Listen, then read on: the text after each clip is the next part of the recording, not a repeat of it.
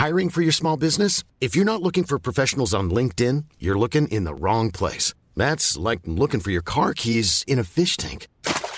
LinkedIn helps you hire professionals you can't find anywhere else, even those who aren't actively searching for a new job but might be open to the perfect role. In a given month, over 70% of LinkedIn users don't even visit other leading job sites. So start looking in the right place. With LinkedIn, you can hire professionals like a professional. Post your free job on linkedin.com slash people today. Bonjour, dans cet épisode, je vais vous parler de bien-être et de recherche d'emploi. Je suis Gaël Châtelain-Berry, bienvenue sur mon podcast Happy Work, le podcast francophone le plus écouté sur le bien-être au travail. N'hésitez surtout pas à vous abonner sur votre plateforme préférée, que ce soit Apple Podcast, Spotify, Amazon Music, Deezer, Castbox, YouTube. Cela va vous prendre deux secondes et c'est très important pour que Happy Work dure encore très longtemps. Et en plus, de vous à moi, cela me fait très plaisir. Alors, bien-être et recherche d'emploi. Quelqu'un m'a fait une remarque très pertinente récemment. Je parle toujours de bien-être au travail et je n'ai jamais parlé de bien-être quand on recherche un travail. Et c'est vrai, plus de 800 épisodes de Happy Work, 14 livres, plus de 500 articles, et je n'ai jamais parlé du bien-être d'un chercheur d'emploi. Pour avoir connu des périodes de chômage et donc de recherche d'emploi, je sais à quel point le bien-être, notamment psychologique, joue un rôle absolument fondamental dans cette recherche d'emploi. Oui, il faut éviter ce cercle vicieux, j'ai pas le moral, donc je vais moins chercher, je vais être moins efficace, je vais être en entretien nettement moins percutant, et donc le bien-être psychologique joue un rôle absolument central. C'est évident, la confiance en soi, ça se travaille. Pas simple quand on recherche un travail et qu'on a une forme d'angoisse peut-être de ne pas en trouver. Et en fait, petit à petit, je me suis appliqué une méthode que je vais vous exposer maintenant. Cette méthode tient en trois points tout simples.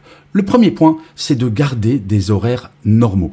Non, il ne faut pas faire la grasse matinée tous les matins. Je ne dis pas que si vous aviez deux heures de transport pour aller au travail, il faut faire la même chose tous les jours. Non, mais en tout cas, il y a une différence entre se reposer et se réveiller tous les matins à 11 heures du matin et rester toute la journée en pyjama.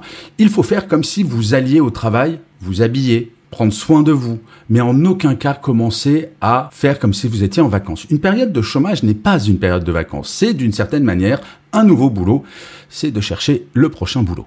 Et il faut donc rester structuré. C'est vraiment très important car si on se laisse aller, ben, petit à petit, on va se réveiller à 9h, à 10h, à 11h, on va passer sa journée en pyjama, grignoter. Je ne veux pas donner dans le cliché. J'ai eu quelques amis qui sont tombés dans ce travers parfois et je les ai conseillés justement en leur expliquant que ben non, on ne peut pas être en vacances quand on cherche un travail. Il faut véritablement faire comme si c'était un travail. Et le deuxième point, c'est qu'il faut avoir une organisation quasiment militaire. Il ne s'agit pas d'aller une fois de temps en temps sur LinkedIn ou sur d'autres sites pour aller voir s'il y a des offres d'emploi.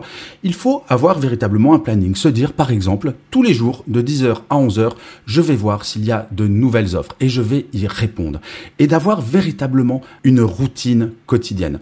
Pourquoi ça? Parce que ce n'est pas drôle de chercher un boulot, on va pas se mentir. Moi qui l'ai fait, je vous le dis, deux fois dans ma carrière, ça n'a rien de plaisant, cette espèce d'angoisse de se dire mais est-ce que je vais retrouver un travail? Fondamentalement, on sait toutes et tous que l'histoire se finit bien, mais quand on est dans cette situation, on peut avoir tendance à perdre le moral. Et donc, avoir cette routine tous les jours à laquelle on ne déroge jamais, les jours où on n'a pas le moral, eh bien, ça va permettre de se forcer et de se dire qu'une fois qu'on est dans la recherche, bah, finalement, ça va, puisque c'est mon boulot de chercher ce nouveau travail. En fait, l'un des plus grands travers dans lequel on peut tomber quand on cherche un emploi, c'est de se décourager. Et pour lutter contre ce découragement, il est important d'avoir des points de repère. Donc vous pouvez très bien, par exemple, tous les jours de 10h à 11h et par exemple de, je sais pas, 17 à 18h, avoir deux phases consacrées totalement à la recherche de nouveaux emplois. Petit truc au passage qui n'a pas grand chose à voir avec le bien-être psychologique, Quoique, il est important de définir ce que vous cherchez précisément comme travail et peut-être de faire des candidatures spontanées, d'aller sur LinkedIn et de chercher des contacts qui pourraient potentiellement vous renseigner sur un boulot, voire peut-être être votre manager, et faire un email directement en leur disant, eh bien écoutez, je suis actuellement en recherche d'emploi et je pense que mon profil pourrait vous intéresser. Ça, je l'ai toujours fait et je vous assure, cela fonctionne à minima une fois sur dix pour avoir un entretien. Il faut oser. Il ne faut pas tomber dans ce travers où on se sent tout petit, on se sent inutile quand on n'a pas de travail.